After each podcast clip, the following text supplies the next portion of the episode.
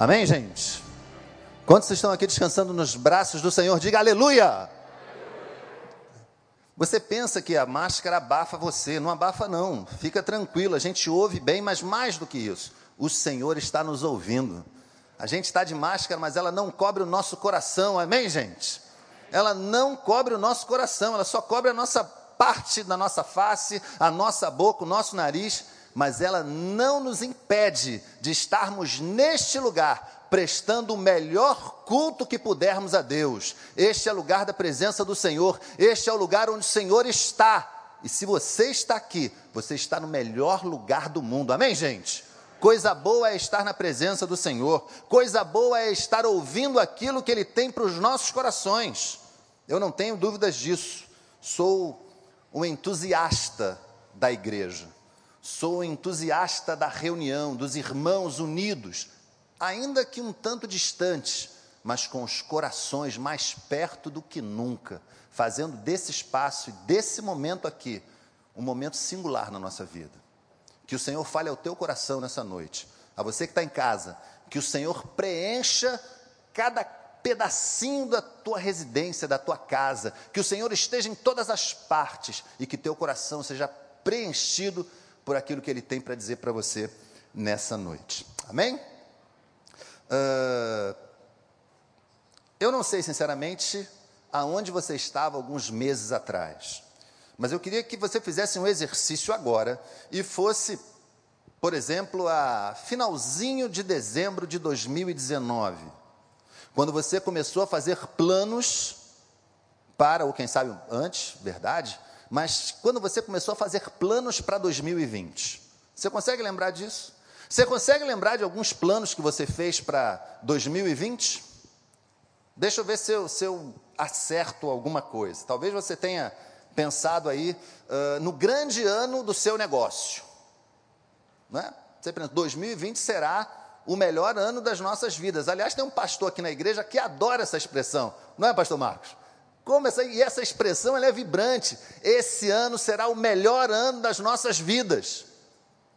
Talvez você tenha pensado isso para a igreja, talvez você tenha pensado isso para os seus negócios, você acabou de se formar, você agora é advogado, pensou lá em montar o seu escritório junto com algum amigo da faculdade, se formou em psicologia, como tem gente estudando psicologia, como tem gente saindo é, é, das faculdades com curso de psicologia, odontologia, gente que imaginou todas as coisas, olha, esse ano eu vou começar e Deus vai me abençoar e nós vamos começar de pé direito e vai ser uma bênção.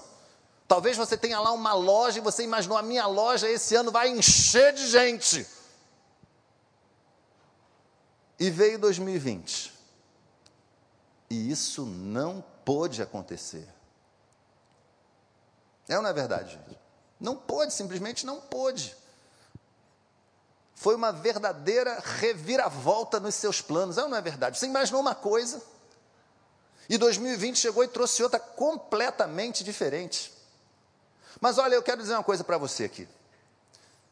Eu andei vendo, nesse tempo de pandemia, a gente se debruça sobre algumas coisas, não é verdade? Eu, pela misericórdia de Deus, andei me debruçando sobre a palavra de Deus. E sabe o que, que eu percebi, gente? Que Deus adora uma reviravolta. Pastor Paulo, Maura, meus amigos de adolescência, Deus adora uma reviravolta. Deus adora mexer nas coisas, Deus adora fazer uma revolução. Pastor, como é que é isso? Eu digo para você, é verdade, verdade purinha. Quando o povo saiu do Egito, aquilo foi uma reviravolta. Eles estavam presos ali a uma escravidão, havia, alguns autores falam em 400 anos, outros chegam a 430 anos, e de uma hora para outra eles pés na tábua, vamos ao deserto e vamos à liberdade.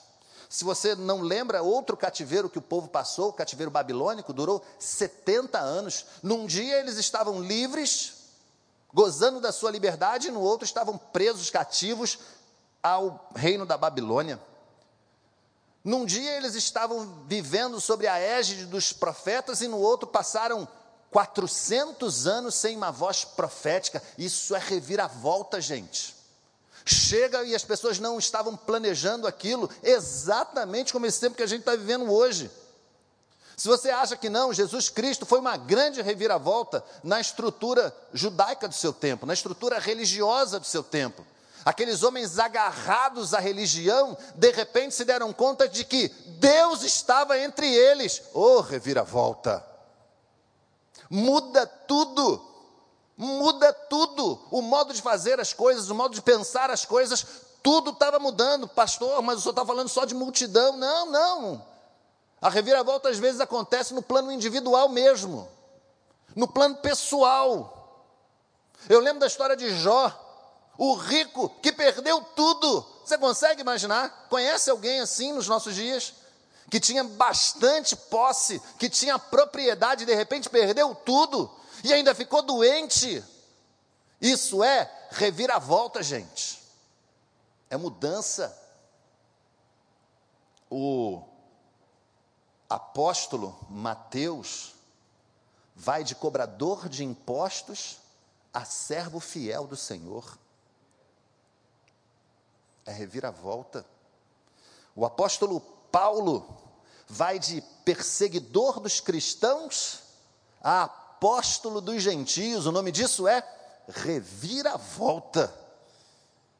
E hoje, meus irmãos e irmãs que estão aqui no culto presencial, você que nos assiste das diversas formas que este culto está sendo divulgado.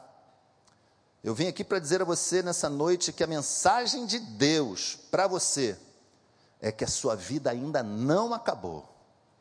Essa reviravolta que está acontecendo não será o fim, mas quem sabe pode ser um grande começo para você. Você recebe essa palavra? Amém? Essa reviravolta que está acontecendo não há de ser o fim mas quem sabe pode ser o grande começo, o começo da mudança, o começo da transformação, do mover de Deus sobre as circunstâncias na tua vida. Você pode ainda não ver, mas Deus já pode estar movendo as estruturas para dar a você um futuro. Há um texto, nós vamos ler três textos do mesmo capítulo, lá de Êxodo, o primeiro deles é Êxodo 15, os versos 2 e 3, vai estar projetado aí daqui a pouquinho. Êxodo capítulo 15, versos 2 e 3. O texto diz assim: O Senhor é a minha força e a minha canção, Ele é a minha salvação, Ele é o meu Deus e eu o louvarei, é o Deus de meu Pai e eu o exaltarei. O Senhor é guerreiro, o seu nome é Senhor. Você sabe que texto é esse? Esse é um texto de vitória, é um texto de celebração. Assim que os israelitas atravessaram o Mar Vermelho, eles foram liderados por ninguém menos do que. Ah, muita gente fala Miriam, não é? Porque Miriam cantou e dançou. Mas o primeiro cântico de vitória não foi dela. O primeiro cântico de exaltação e de celebração foi do próprio Moisés. Ele lidera o povo e canta esta canção. É uma canção longa, exaltando os feitos do Senhor. Eu sei que você que está aqui presencialmente, que nos assiste, também já passou por momentos de vitória, sei disso. Sei que o Senhor já deu a você o privilégio de experimentar grandes conquistas, êxitos tremendos. Alguns falam do nascimento do filho ou dos filhos, alguns falam da formatura, alguns falam de uma grande conquista, de uma recuperação da saúde, enfim. Deus, eu tenho certeza absoluta, assim como nos levantamos aqui para agradecer, Deus tem dado a você dias de celebração. Mas ocorre que, se nós olharmos para esse texto apenas, vamos aqui imaginar uma hipótese. Você nunca leu a Bíblia e vai ler a Bíblia de forma aleatória, você abre a sua Bíblia em Êxodo capítulo 15 e começa a ler. Você lê o cântico da vitória de Moisés. Você fala, que coisa boa, olha que maravilha, como Deus é tremendo, como Ele é fantástico. Mas eu quero dizer uma coisa para você: este cântico, apesar de belíssimo, não diz tudo o que aconteceu. Porque aquela história, e talvez até a sua história, não seja uma história apenas de música e de alegria. Aconteceu muita coisa antes. O cântico de celebração, ele é perfeito, ele é adequado, ele é necessário. Mas em algumas vezes, meus irmãos e irmãs, ele é incompleto, porque ele não diz tudo. Ele pega um momento da vida da pessoa, da nação, é, se transforma em música, em louvor, mas ele acaba não dizendo todas as coisas. E momentos antes, as coisas pareciam muito estranhas para o povo de Israel no deserto. Momentos antes, este povo cheio de música nos lábios, cheio de exaltação, de dança, viveu momentos impressionantes. Viveram, como eu disse, uma escravidão de aproximadamente 430 anos, uma opressão tremenda. Assistiram o surgimento de um líder ao qual muitos não concordavam, que era Moisés. Assistiram impressionados o exercício do poder de Deus, com a sua grande glória, graça e poder, impondo ao Egito, por exemplo, as dez pragas. E finalmente, assistiram e participaram da libertação do povo. E saíram numa jornada pelo deserto. Mas você e eu imaginamos, eu não conheço nenhum deserto, mas eu posso imaginar que uma jornada pelo deserto não deve ser fácil. Uma vez o pastor Fausto Aguiar de Vasconcelos, é, não que seja esse o deserto, mas ele dizendo que foi a uma caravana e passou pelo deserto do Negueb. Ele dizia que é um dos mais quentes do mundo. Eu, sinceramente, não conheço. O pastor Fausto narrou com tanta precisão que ele passou ali, com tanta riqueza de detalhes, meus irmãos, eu fiquei com um calor danado. Eu fiquei com um calor tremendo. E quando ele disse que em um dado momento da viagem, ele foi pegar o seu colírio para pingar nos olhos, ele narrou o seguinte: o colírio evaporou. Aí você consegue talvez imaginar o que foi a caminhada das pessoas, daquele mais de um milhão de pessoas pelo deserto. Até que eles não tiveram mais para onde ir. Acabou que o Faraó mudou de ideia e resolveu segui-los e cercá-los. A geografia do lugar sugere que eles estavam cercados pelo mar à sua frente, por cadeias de montanhas nas suas laterais e uma parte do deserto, e atrás o exército do Faraó. E aí, gente, acontece uma coisa com aquelas pessoas que muitas das vezes acontece conosco também. Vamos ler a outra parte do texto. Agora, Êxodo capítulo 14, os versos de 8 a 10. Êxodo 14, de 8 a 10. O Senhor endureceu o coração do Faraó, rei do Egito, e este perseguiu os israelitas que marchavam triunfantemente. Repita comigo: triunfantemente. Vamos lá?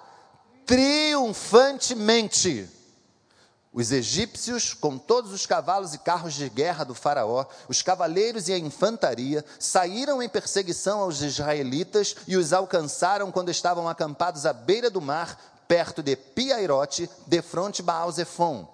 Ao aproximar-se o Faraó, os israelitas olharam e avistaram os egípcios que marchavam na direção deles e, aterrorizados, clamaram ao Senhor. Repita comigo: aterrorizados Fraquinho, gente, vamos lá? A.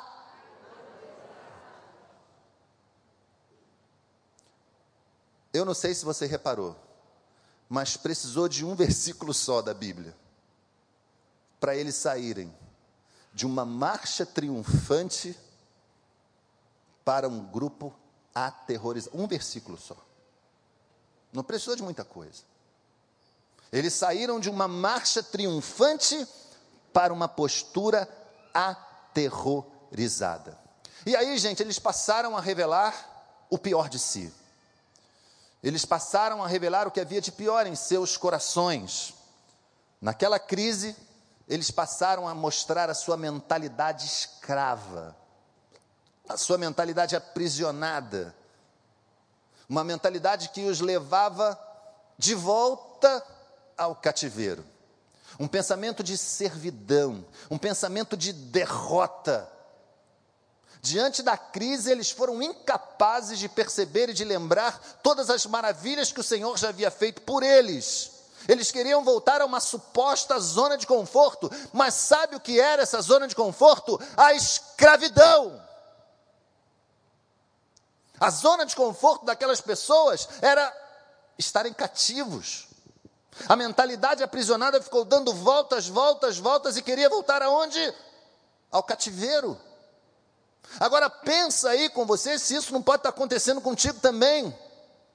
Eu não sei o que, que esse tempo tem feito na mente das pessoas, mas a grande verdade, pastor Miquel trouxe aqui pela manhã, uma estatística dos pesquisadores da UERJ, dando conta de que os casos de depressão praticamente dobraram. Ansiedade e depressão. E isso é terrível, gente, porque esses casos já eram muito altos. Nós já vivíamos uma epidemia de depressão e ansiedade, se é que nós podemos dizer isso. Aqueles homens diziam, na sua mentalidade escrava, lá no Egito, éramos escravos, tudo bem. Lá no Egito nós éramos humilhados, tudo bem. Lá no Egito nós éramos assassinados, tudo bem. Mas preste atenção aqui o que eu vou dizer para você. Não está nada bem. Nunca esteve. Nunca esteve bem. Porque lá no Egito foi o lugar onde o Senhor tirou o povo. Lá no Egito foi o lugar onde o Senhor precisou agir, como eu disse, com poder e glória. Lá no Egito foi o lugar que o Senhor disse: Não quero o meu povo aí, vai sair todo mundo. Amém, gente? Lá no Egito não é o lugar do povo. E eu não sei o que que faz esse papel de Egito na tua história. Eu não sei que lugar é esse, mas sei de uma coisa: lá não é o teu lugar. Você recebe essa palavra? Lá não é o teu lugar, porque o Senhor já te tirou de lá. O Senhor quer que você siga, o Senhor quer que você vá adiante, porque lá, esse lugar da escravidão, você já saiu dele. Ele não é mais coisa sua. O Senhor já te tirou de lá. E talvez por esse tempo esquisito que a gente vive, a gente precisa enfrentar mesmo o mar à nossa frente, o exército inimigo ao nosso encalço, um pedaço de deserto, cadeias de montanhas. Mas nessa noite, eu vim aqui para dizer a você: Deus tem algo melhor para você. Deus tem um pedaço do céu para a tua vida. Deus tem alento. Deus tem conforto. Deus tem o renovo da esperança para compartilhar com cada um de nós. Nós que estamos aqui, você que está em casa aí com a sua família, o Senhor tem algo tremendo para a tua vida. E repito, não é o Egito. Deus fará um caminho aonde não há um caminho. Repita comigo isso. Deus fará um caminho aonde não há um caminho. Vamos lá? Deus fará um caminho aonde não há um caminho. Nós vamos ler a outra parte do texto, agora dos versos 11 a 15, ainda no capítulo 14. Disseram a Moisés: Foi por falta de túmulos no Egito que você nos trouxe para morrermos no deserto? O que você fez conosco tirando-nos de lá? Já lhe tínhamos dito no Egito: Deixe-nos em paz, seremos escravos dos egípcios, antes de ser escravos dos egípcios do que morrer no deserto. Moisés respondeu ao povo: Não tenham medo, fiquem firmes e vejam o livramento que o Senhor lhes trará hoje porque vocês nunca mais verão os egípcios que hoje vêm. O Senhor lutará por vocês, tão somente acalme-se. Disse então o Senhor a Moisés: Por que você está clamando a mim? Diga aos israelitas que sigam avante. Ou, numa outra versão, que eu acho ainda melhor, diga ao povo que marche. Diga ao povo que marche. Neste novo conjunto de versículos que nós lemos, nós temos duas palavras fundamentais.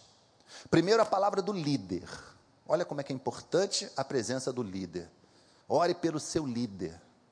Ore por aqueles que exercem liderança espiritual sobre a tua vida. Você recebe essa palavra? Amém, gente?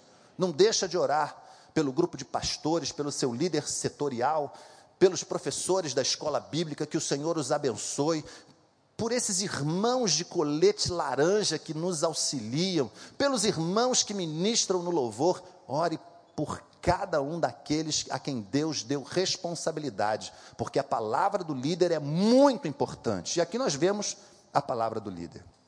Moisés entende que é hora de falar ao povo. Muito murmúrio, muita crise, então ele diz: Não tenham medo Eu vou fazer um desafio para você agora.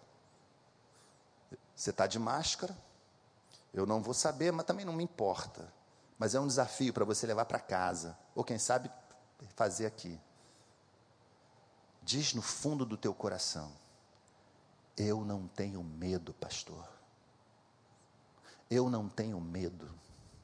A circunstância é gigante, a circunstância é tremenda mas eu não tenho medo. Amém, gente? Eu não tenho medo. Sabe por quê? Porque o medo paralisa. O medo limita as nossas possibilidades. E eu não falo daquele medo que nos protege. Há um tipo de medo que nos protege. Eu, eu, eu vou confessar uma coisa aqui para os irmãos. Eu devo ser o pastor mais novato no Instagram. Eu, eu, sou, eu não sei fazer muita coisa ainda. Eu só coloco foto, versículo e coisas assim. Culpa da juventude da nossa igreja que me chamou para uma live. Não é? Eu participei da live e achei muito legal aquilo. E agora eu estou ali. Mas tenho visto algumas coisas, meus irmãos, que desafiam a minha. Eu vou falar pequena fé, porque tem gente, né, algumas pessoas que eu vejo ali, colocam umas fotos na beira do precipício. Vocês já viram isso? Já viram? É, sim, parece que é um fundo do. Silviano, você iria? Nem eu.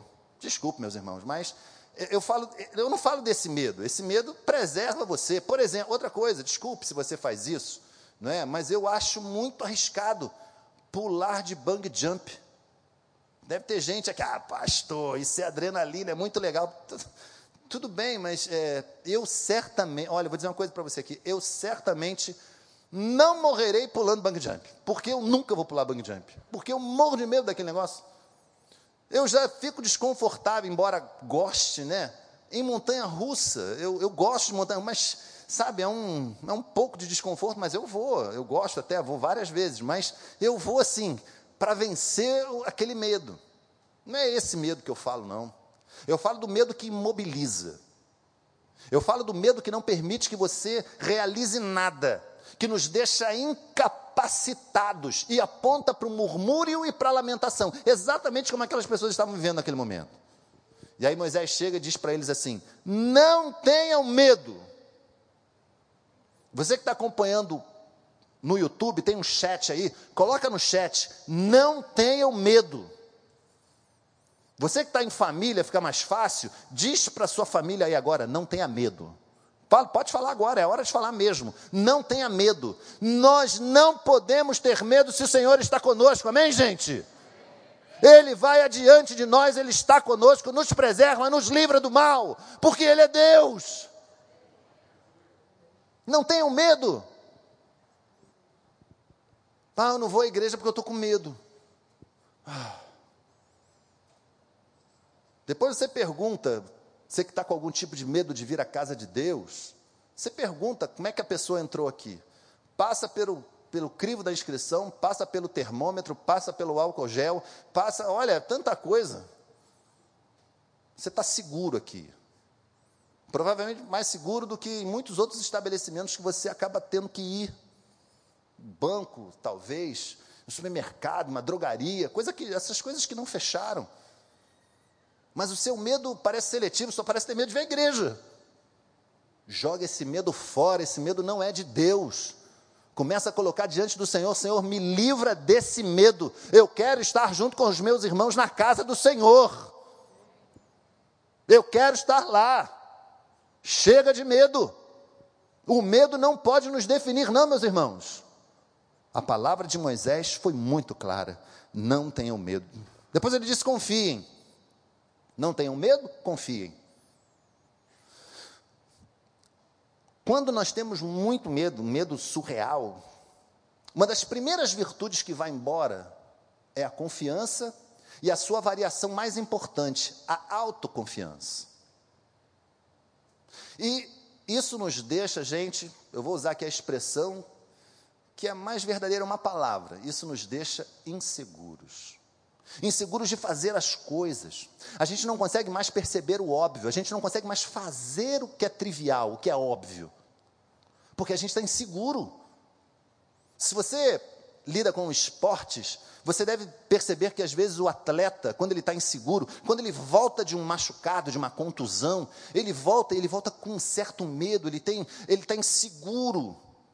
Quando alguém está se recuperando de uma enfermidade e ele tem que fazer alguma coisa, a pessoa tem que fazer, ela volta ainda com alguma insegurança. O medo faz isso conosco. Mas o que Moisés está dizendo àquele povo, repito, mais de um milhão de pessoas, ele está dizendo: olha, confie, o Senhor é conosco. Depois ele arremata, gente, o arremate dele é tremendo. Ele diz, é, é a justificativa porque eles não deveriam ter medo. Olha o que ele fala: Deus lutará por vocês. Amém, gente? Com essa a gente pode encerrar o culto agora.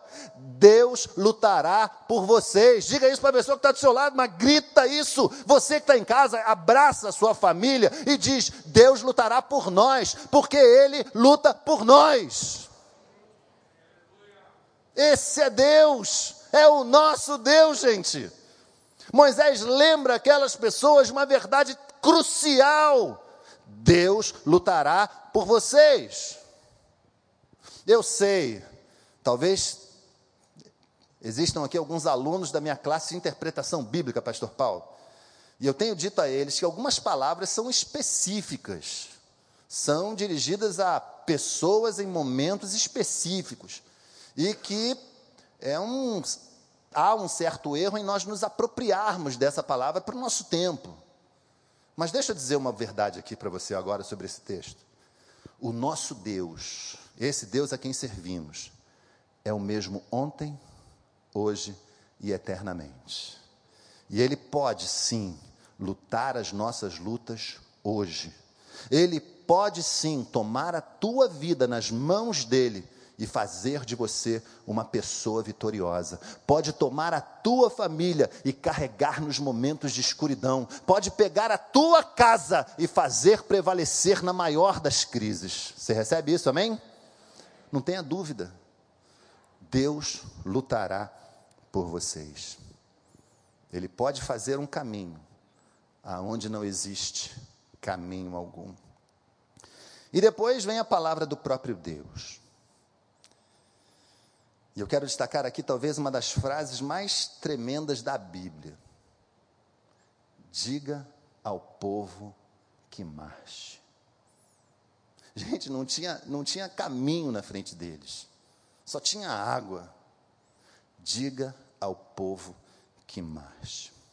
Eu não sei se você já conseguiu dimensionar bem essa, essa figura desse momento. Eu não sei se você assistiu a novela que isso foi gravado. Eu não sei se você já viu algum filme uh, é, que apresentava esse momento. Mas em todos eles, mesmo, mesmo aqueles filmes mais antigos, cujos efeitos especiais uh, não eram tão elaborados, sempre foi um momento grandioso, não é verdade? Mesmo naqueles filmes mais antigos, esse momento da abertura do mar era algo tremendo de se ver. O que Deus está dizendo para aquelas pessoas é: vai ter um caminho ali. Eu posso fazer um caminho aonde não tem um caminho. Na frente dele só tinha água. Na frente dele só tinha a impossibilidade. Na frente dele só tinha o não vai dar. E Deus determina: diga ao povo que marche. Onde não havia nada, Deus prepara o caminho. E aqueles homens, mulheres, crianças, animais são capazes de passar a pés secos. Diante da impossibilidade, Deus opera, como eu gosto de pensar, com poder e glória. E aquela multidão passa e o impossível se torna possível, porque para Deus não há impossíveis. Meu irmão, minha irmã, eu não sei aonde você está agora. Não sei, sinceramente, você ou sua família. Talvez você esteja exatamente neste momento da impossibilidade, talvez você esteja nesse momento do não vai dar, mas Deus pode e quer fazer um caminho na tua vida aonde ainda não há um caminho. Deus talvez precise abrir um mar. Deus talvez precise fazer algo tremendo. Mas não tenha dúvidas, por você, pela sua família, Ele vai fazer. Mas você precisa marchar. Mas você precisa ir adiante, ainda que na sua frente esteja um mar, ainda que na sua frente esteja crise, ainda que na tua frente esteja enfermidade. Deus vai abrir um caminho. Porque, vou pegar só para ilustrar, porque a Covid não nos define. Ela não diz quem eu sou, mas não diz mesmo. Ela não diz. Ela e tudo que girou em torno dela ao longo dessa crise que ainda não acabou. Quem diz o que eu sou é Deus. Deus diz que eu sou. Ele fala o meu coração e me faz prevalecer. Amém, gente? O desemprego não define você. A falta de alguma coisa também não define você. Porque a ordem do céu nessa noite é: marchem, sigam em frente, vão adiante. E a minha oração sincera é que você possa receber isso de modo tremendo, de modo especial, porque o Senhor não quer que você volte para o Egito, seja ele qual for na tua vida. Não quer que você sucumba ao exército inimigo, seja o que isso significar. Deus quer você atravessando a pés secos o mar da impossibilidade. Deus quer de você, lá no outro lado da margem, assim como Moisés, celebrando, cantando um cântico de vitória. Só o Senhor é Deus, Senhor é o seu nome. Amém? Vamos cantar uma canção. Uma canção, perdoem dizer, mais do meu tempo, não é tão, não é tão nova. Mas é uma canção que fala muito ao nosso coração e eu espero sinceramente que fale ao teu coração também.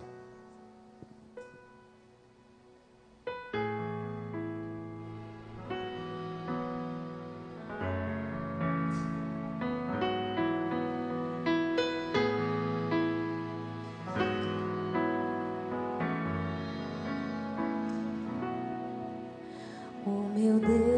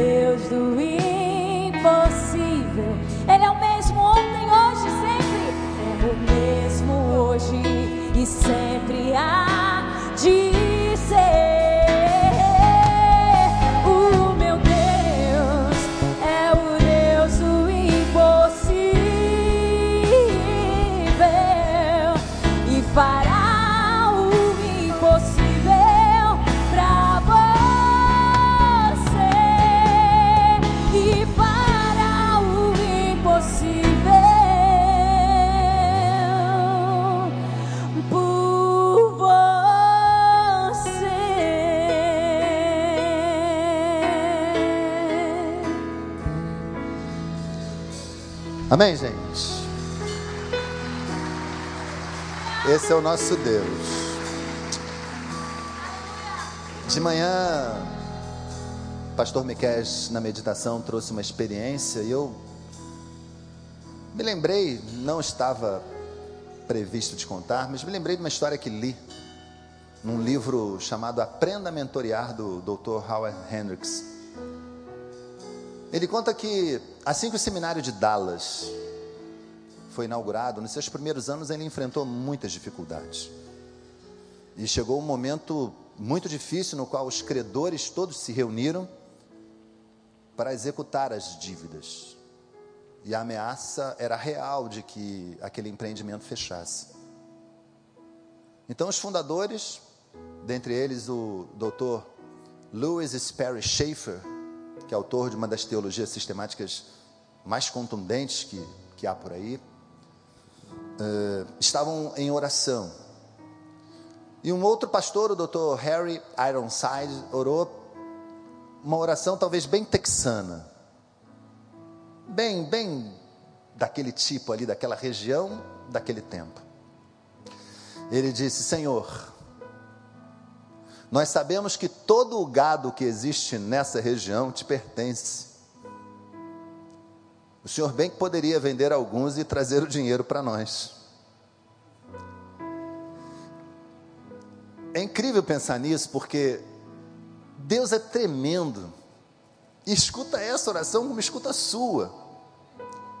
Porque quando ele terminou de orar, entrou no escritório, na secretaria do seminário, um vaqueiro, com botas, camisa de malha, chapéu, dizendo que havia vendido suas cabeças de gado e tentado fazer um negócio em Fort Worth, mas que ele não tinha conseguido fazer o negócio e que ouviu de Deus claramente que doar aquele dinheiro ao seminário era o melhor negócio que ele podia fazer.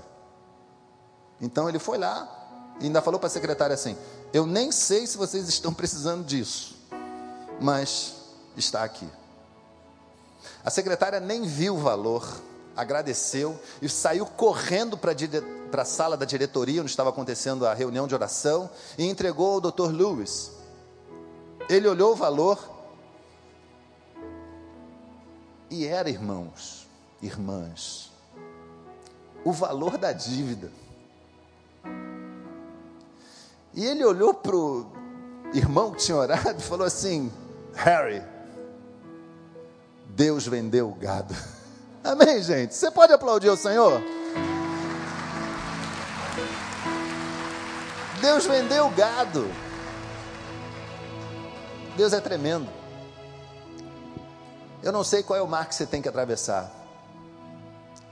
Mas se você tem alguma coisa para atravessar e é impossível, fica de pé no seu lugar. Nós vamos orar pela sua vida. Você que está em casa, faz isso também. Pega a tua família, se você tem alguma coisa e é impossível, fica de pé. É um gesto simbólico. Você está dizendo para o Senhor: Senhor, eu estou aqui diante de Ti. Eu ouvi essa palavra de que o Senhor faz o caminho aonde não há um caminho. E eu confio que Tu podes abrir um caminho na minha vida. E esse caminho pode me levar à cura. Esse caminho pode me levar à provisão. Esse caminho pode me levar de volta ao Senhor. Esse caminho pode me levar ao encontro com Jesus Cristo. Mas opera. Feche seus olhos. Deus de amor e Pai querido. Este é o teu povo. Somos nós, ó Deus, reunidos aqui na tua casa e em muitas casas neste Rio de Janeiro, fora dele, e quem sabe talvez até fora do Brasil. Estamos de pé, Senhor Deus, porque temos diante de nós alguns impossíveis. Estes teus filhos estão aqui dizendo isso. Há, ó Deus, coisas em suas vidas com as quais eles não conseguem imaginar como vão lidar. Pois eu te suplico com muita humildade, Pai, que assim como tu agiste no passado, abrindo o mar vermelho, tornando o impossível impossível, criando um caminho aonde não havia um caminho, que o Senhor possa agir assim na vida destes meus irmãos e irmãs. Que o Senhor possa agir assim em todos aqueles que estão ouvindo esta voz, em todos aqueles que ainda ouvirão e receberão de ti a bênção, Senhor Deus, da vitória em suas vidas. Sabemos que tu és todo-poderoso e que para ti não há impossíveis. Visita cada lar, Senhor. Visita cada dificuldade aqui. Visita, ó Deus, os nossos pensamentos aprisionados, ó Deus. Nossa mentalidade escrava, retira de nós isso e dá-nos a confiança no teu poder e dá-nos a confiança em ti.